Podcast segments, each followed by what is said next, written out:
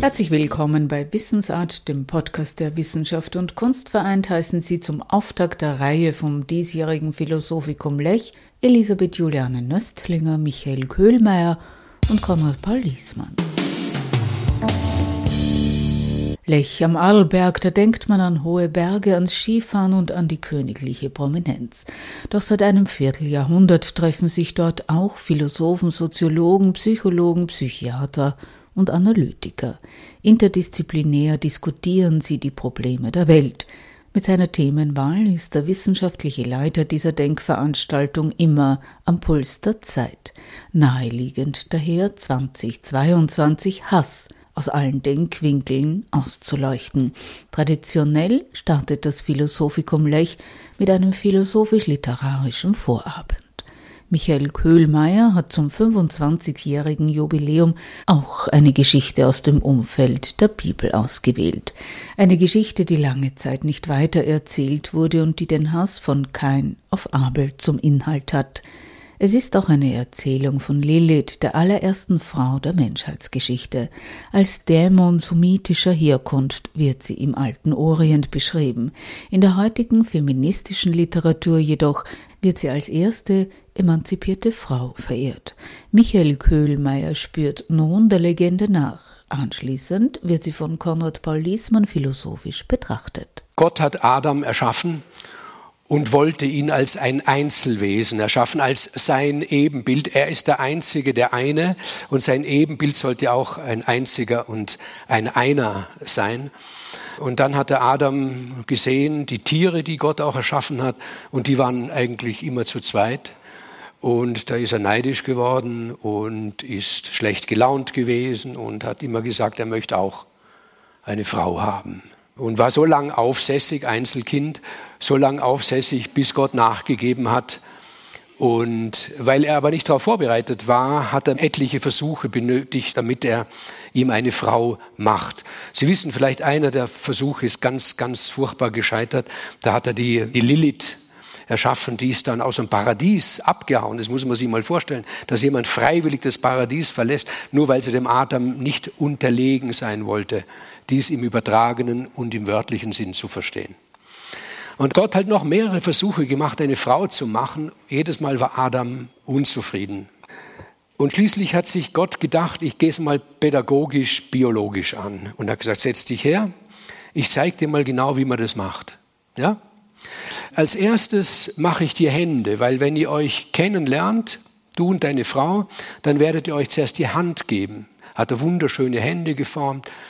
Als nächstes mache ich das Gesicht und den Kopf, das Gesicht, weil ihr werdet euch ansehen als nächstes. Hat dieses Gesicht modelliert, wunderschön. Hat dann noch als kleines ähm, Accessoire so zwei Grübchen neben die Lippen gemacht.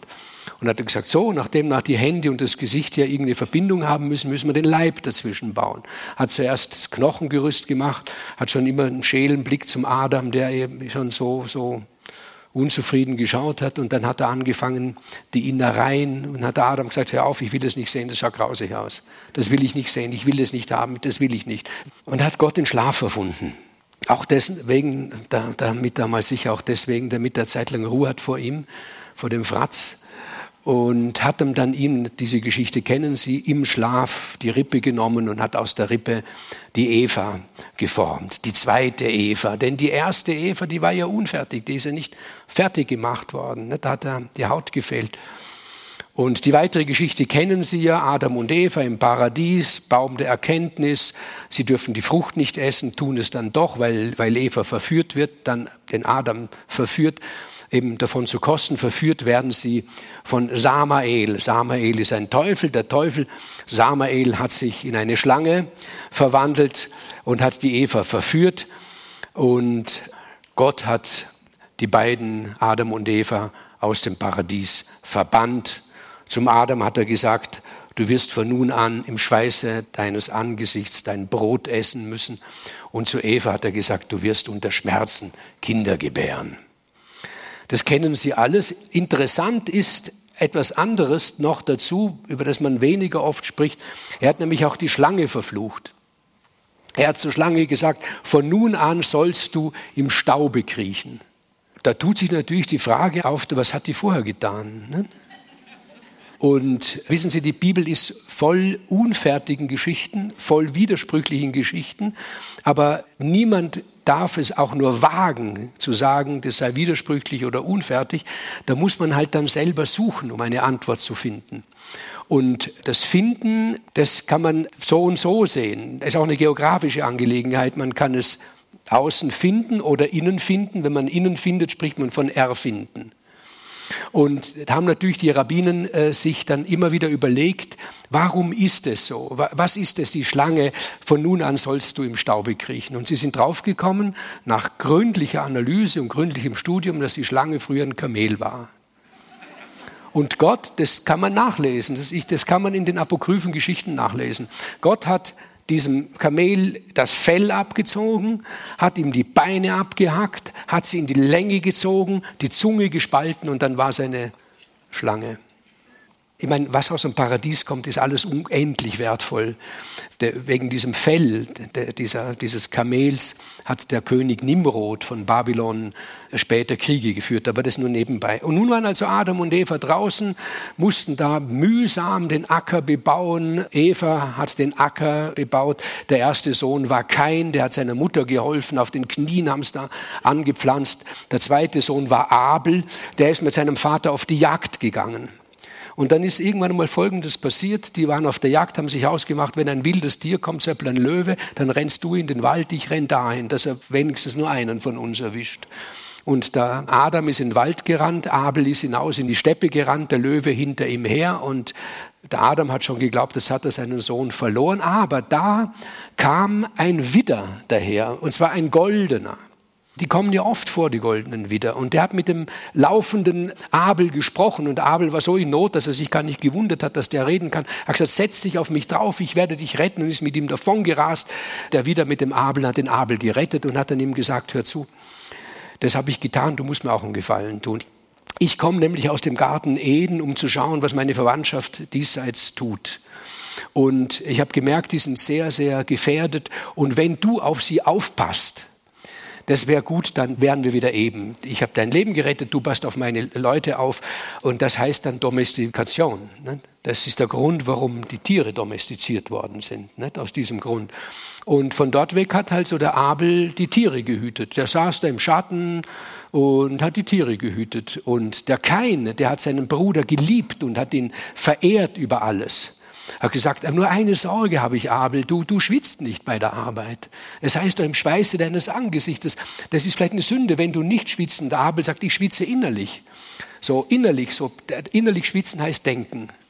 Und er denkt dann drüber nach und hat den, hat den Pflug erfunden für den Kain. Und der Kain hat sich bedankt, du bist mein liebster Bruder, sagt er zu ihm.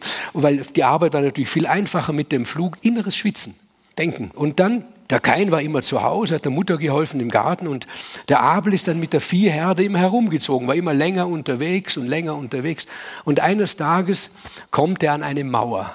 Das kannte er nicht, weil er ist ja geboren außerhalb des Paradieses. An eine Mauer, eine riesengroße Mauer, das ist eben die Mauer des Paradieses. Das wusste er nicht. Dort kam er hin und das hat, hat er das angeschaut und dann hat er gesehen, da lehnt eine Frau an dieser Mauer, lehnt eine Frau. Und er schaut sie von der Weite an und er hat gesehen, von ihr geht eine Ruhe, eine Gelassenheit, eine Glückseligkeit aus, die ihn zutiefst ergriffen hat. Und er ist ganz langsam zu ihr hingegangen und, und hat sie berührt im Gesicht, hat er gesehen, die hatte zwei Grübchen und sie hat ein Fell so über sich gehabt. Und dann hat er sich in ihren Schoß gelegt und war wirklich für eine kurze Zeit wirklich absolut glücklich.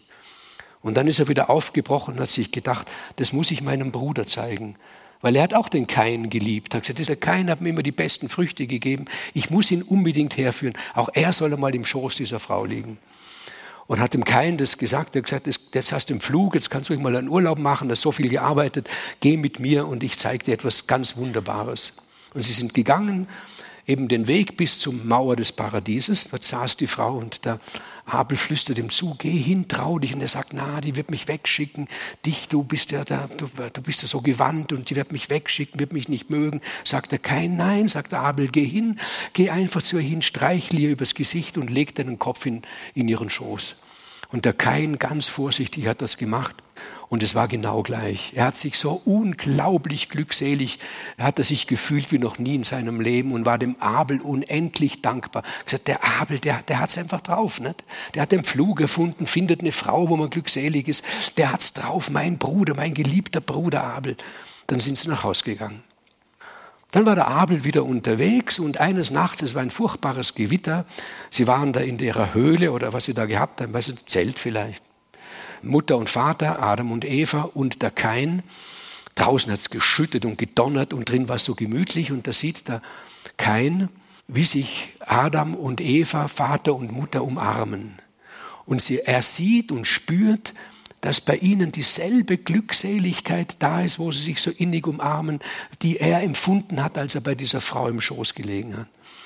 Und dann sieht er, dass Adam seiner Frau Eva die Kleider auszieht und die Eva dem Adam auch und dass sie sich nackt umarmen und er sieht, dass diese Glückseligkeit noch gesteigert ist. Und dann hat er sich gedacht, so jetzt mache ich mich auf den Weg, dass ich die Frau noch einmal sehe und dann ziehe ich hier auch dieses Fell aus und dann, dann weiß ich, das ist dieselbe Glückseligkeit wie meiner Eltern. Und er hat sich auf den Weg gemacht, hat die Mauer des Paradieses gefunden, die Frau saß immer noch da. Und er ist zu ihr hingegangen und hat sich hier in den Schoß gelegt, den Kopf. Und dann hat er ihr das Fell weggenommen und dann hat er gesehen, sie hat keine Haut. Und dann hat er sich gedacht, so, bei allem Gutem, natürlich ganz tief drin hat er sich schon immer gedacht, der Abel ist großartig und ich nicht so, aber das war Bewunderung. Und nun ist es gekippt. Und hat er gesagt, er hat mich hergeführt, dass ich meinen Kopf in ihren Schoß lege. Aber das Beste, hat er für sich genommen, ihre Haut. Und da ist all seine Bewunderung, seine Liebe umgekippt in Hass. Das ist diese Geschichte. Er kam nach Hause, hat mit Abel gesprochen und hat gesagt, mich hat Gott verflucht. Dich liebt er, mich hasst er. Und der Abel sagt, das ist doch ein Quatsch, das ist doch nicht wahr. Ich bin halt ein Viehtreiber, du bist halt ein Gärtner. Du machst was Gutes da, die, Mama macht, macht da so gutes Gemüse und ab und zu gibt es halt ein Fleisch. Das ist halt und so. Und er sagt, nein, Gott verflucht mich und jetzt, wir können es testen. Wir machen beide, die Geschichte kennen Sie, eine Opfergabe und wessen Rauch gerade und weiß in den Himmel steigt, den liebt Gott und wessen Rauch verweht wird, den liebt er nicht. Na, Sie wissen es. Der Rauch von Kain wurde verweht, der von Abel geht gerade in den Himmel rauf und Abel sagt, der geh schau, wo hast du dein Feuer gemacht? Mitten auf dem Feld, wo der Wind weht. Ich habe ihn im Schatten des Felsen gemacht oder innerlich schwitzen. Oder innerlich schwitzen, drüber nachdenken. Aber der hat, da war der Kain nicht mehr zu überzeugen und hat seinen Bruder, wie wir wissen, erschlagen. Lieber Konrad, du bist dran. Ja, man sieht, der Hass kommt offenbar in den besten Familien vor. Denn was ist das? Die erste Familie, die aus dem Paradies gekommen ist. Adam, Eva, zwei Kinder. Aber der Fluch lastet auf dieser Familie. Und Sie haben wahrscheinlich genauso wie ich jetzt mit Erstaunen diese Vorgeschichte von Kain und Abel gehört, die ja in der Version, wie sie Martin Luther übersetzt hat und uns überliefert hat, in äußerst knapper Form nur uns gegeben ist. Da steht ja nicht viel mehr drinnen, als dass der eine eben Viehhirte war und der andere ein Ackersmann. Und beide bringen ein Opfer dar und ein Opfer wird äh, von Gott angenommen. Ob das jetzt wirklich als Rauchzeichen vonstatten gegangen ist oder ob das aus anderen Gegebenheiten ersichtlich war, bleibe mal dahingestellt. Und das andere Opfer wurde abgelehnt. Und das erzürnt kein und er erschlägt seinen Bruder. Das ist natürlich eine Geschichte, die ruft danach herauszufinden, wie kam es dazu. Das geht ja nicht sozusagen vom heute auf morgen. So ein negatives Gefühl wie Eifersucht oder Zorn oder Hass in dieser Intensität, dass man gleich zum Mörder wird, äh, entsteht ja nicht gleich. Und ich denke, dass diese apokryphen Legenden, die Michael Köhlmeier jetzt erzählt hat, auch versuchen herauszufinden, was war die Vorgeschichte. Ja. Natürlich gehen wir davon aus, dass diese Brüder einander äh, geliebt haben und dass es einen Grund haben muss, warum der eine plötzlich misstrauisch geworden ist. Und äh, diese Geschichte mit dieser ersten Eva, die unvollständig war, die keine Haut hatte, die vor den Mauern des Paradieses äh, herumlungert, die dem Kain diese, diese Enttäuschung bereitet. Ja mag diese Motive klarlegen und auch schon etwas über die, wenn man es mal etwas pathetisch formulieren will, Urgeschichte des Hasses erzählen. Denn so wie es Michael Köhlmeier uns dargeboten hat, ist es ganz eindeutig, wir haben es hier mit dem Phänomen zu tun, dass wir, wenn wir über den Hass nachdenken oder diesen Hass auch an uns empfinden oder an anderen empfinden, selten mitbedenken, nämlich den Umschlag äh, von Liebe in Hass. Kein hat Abel bewundert, er hat ihn geliebt, er hat ihm vertraut. Er hat auch erkannt, was äh, Abel für ihn alles äh, Gutes getan hat. Und trotzdem gibt es hier eine fundamentale Differenz, eine bestimmte Form des Misstrauens und vor allem dann diese große Enttäuschung.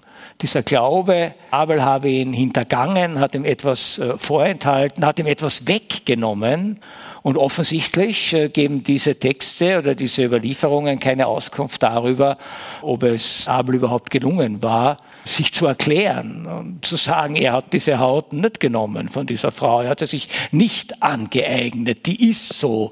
Oder ich habe noch gar nicht versucht, ihr das Fell runterzuziehen und sie nackt äh, zu sehen. Das, das hast du probiert. Ich, ich wusste nichts. Ja?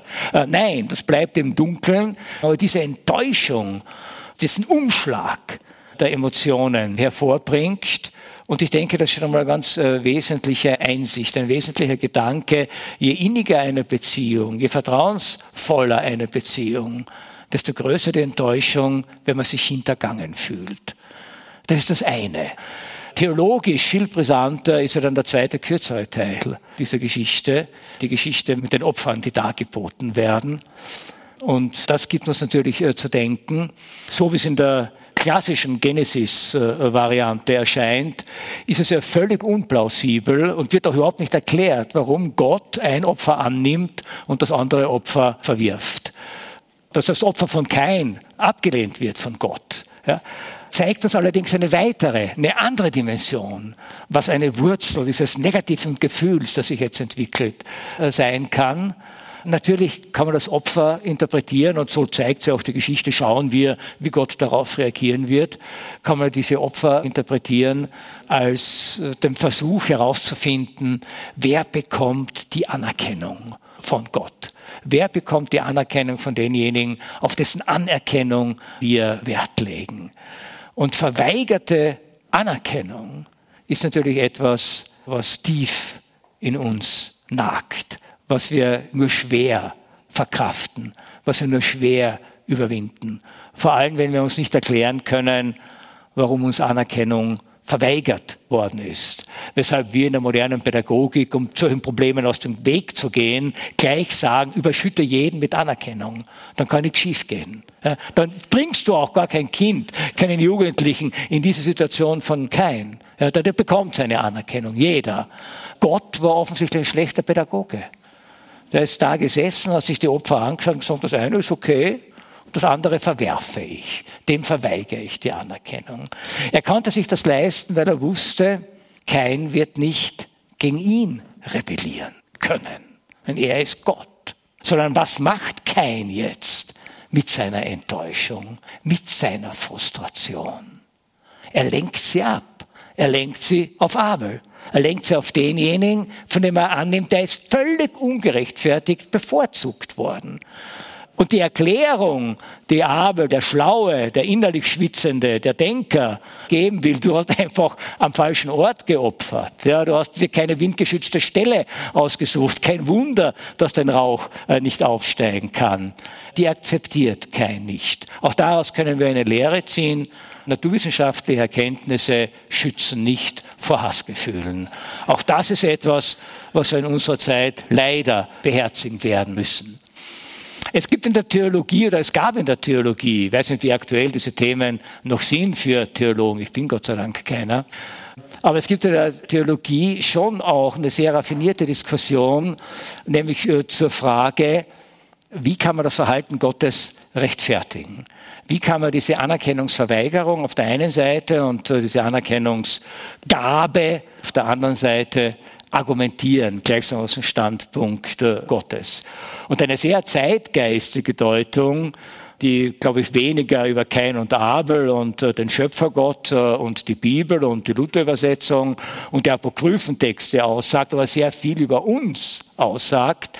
Eine sehr zeitgeistige Deutung sagt, naja, Gott wollte durch diese unterschiedliche Bewertung der Opfer eigentlich einen Akt der Gerechtigkeit setzen. Warum? Kein war der Erstgeborene. Der Erstgeborene hat immer Vorrechte, zumindest in dieser Form von Familienstruktur. Der Erstgeborene, auf den lastet sozusagen dann auch die Verantwortung für die Übernahme des Erbes. Der Erstgeborene ist äh, privilegiert.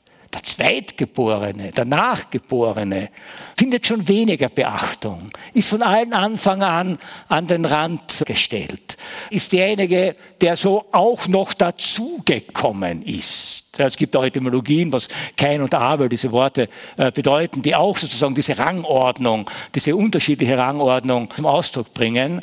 Und Gott wollte dadurch, dass er sozusagen jetzt das Opfer Kains nicht äh, akzeptierte, aber das von Abel betont akzeptierte, darauf verweisen, auch die Zweitgeborenen, auch die an den Rand gedrängten, auch die Diskriminierten, auch die, die keine Stimme haben, werden von mir erhört. Und diesen Akt, wenn es denn tatsächlich stimmt, dass man das so interpretieren kann, finde ich eine faszinierende Interpretation, das zeigt jetzt wieder, wie die Dynamik des Hasses sich entfaltet, diesen Akt der Gerechtigkeit ja, es ist so, wie wenn Eltern bei Kindern, ein Kind ist hochbegabt, ist das Erstgeborene, ist blitzgescheit, ist schön, wird von allen geliebt, findet Anerkennung und das andere steht am Rand. Ja? Und dann sagen die Eltern, aber jetzt kriegt das andere, das immer am Rand steht, von uns ein besonders schönes Geschenk, eine besondere Form von Zuneigung. Ja?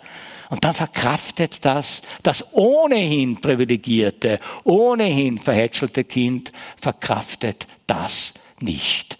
Das muss die Situation von Kain gewesen sein.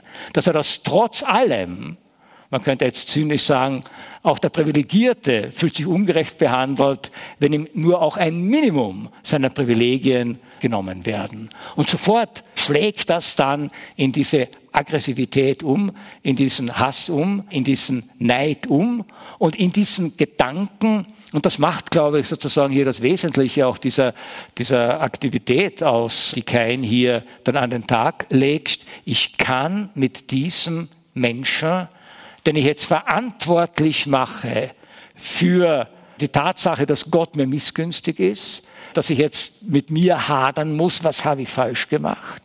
Ich kann damit nicht fertig werden, dass der noch existiert. Das heißt, äh, dieser Mord aus dieser Mischung aus Missachtung, Enttäuschung, Wut, äh, Zorn, Neid, geballt dann in diesem Hassgefühl, zielt natürlich darauf äh, ab, den tatsächlich als Quelle des eigenen Übels empfundenen vollständig zu beseitigen. Das drückt sich ja dann aus in dieser biblischen Variante, dass Gott fragt, wo ist dein Bruder Abel? Und sagt, soll ich meines Bruders Hüter sein? Das heißt, von dieser ursprünglichen Liebe bleibt nichts mehr übrig. Tatsache ist allerdings, wenn wir der biblischen Tradition Glauben schenken dürfen, dass natürlich auf kein tatsächlich das Schicksal des Erstgeborenen lastet. Nachdem Abel tot ist, ist er mehr oder weniger dann auch verantwortlich dafür, dass das Menschengeschlecht sich fortpflanzen kann, weshalb Gott ihn auch davor schützt, bestraft zu werden und selber liquidiert zu werden, das berühmte Keinsmal, das zwar jemanden jetzt als Verbrecher, als Mörder, als Hassenden klassifiziert, aber selber vor dem Hass und der Verfolgung der anderen schützen soll. Also ich denke, diese biblische Geschichte zeigt schon einiges, vor allem in dieser apokryphen Variante, die du jetzt erzählt hast, von dieser Logik und Dynamik eines Hasses, der als Umschlag von der Liebe in den Hass seine Wurzeln in dieser Mischung aus mangelnder Anerkennung, Missachtung, Enttäuschung und verletztem Gerechtigkeitsgefühl hat, auch wenn dieses Gerechtigkeitsgefühl völlig falsch platziert gewesen sein mag. Der Philosoph Konrad Paul Liesmann und der Schriftsteller Michael Köhlmeier zum Auftakt des 25. Philosophikum Lech. Auf bald, sagt Elisabeth Juliane Nöstlinger.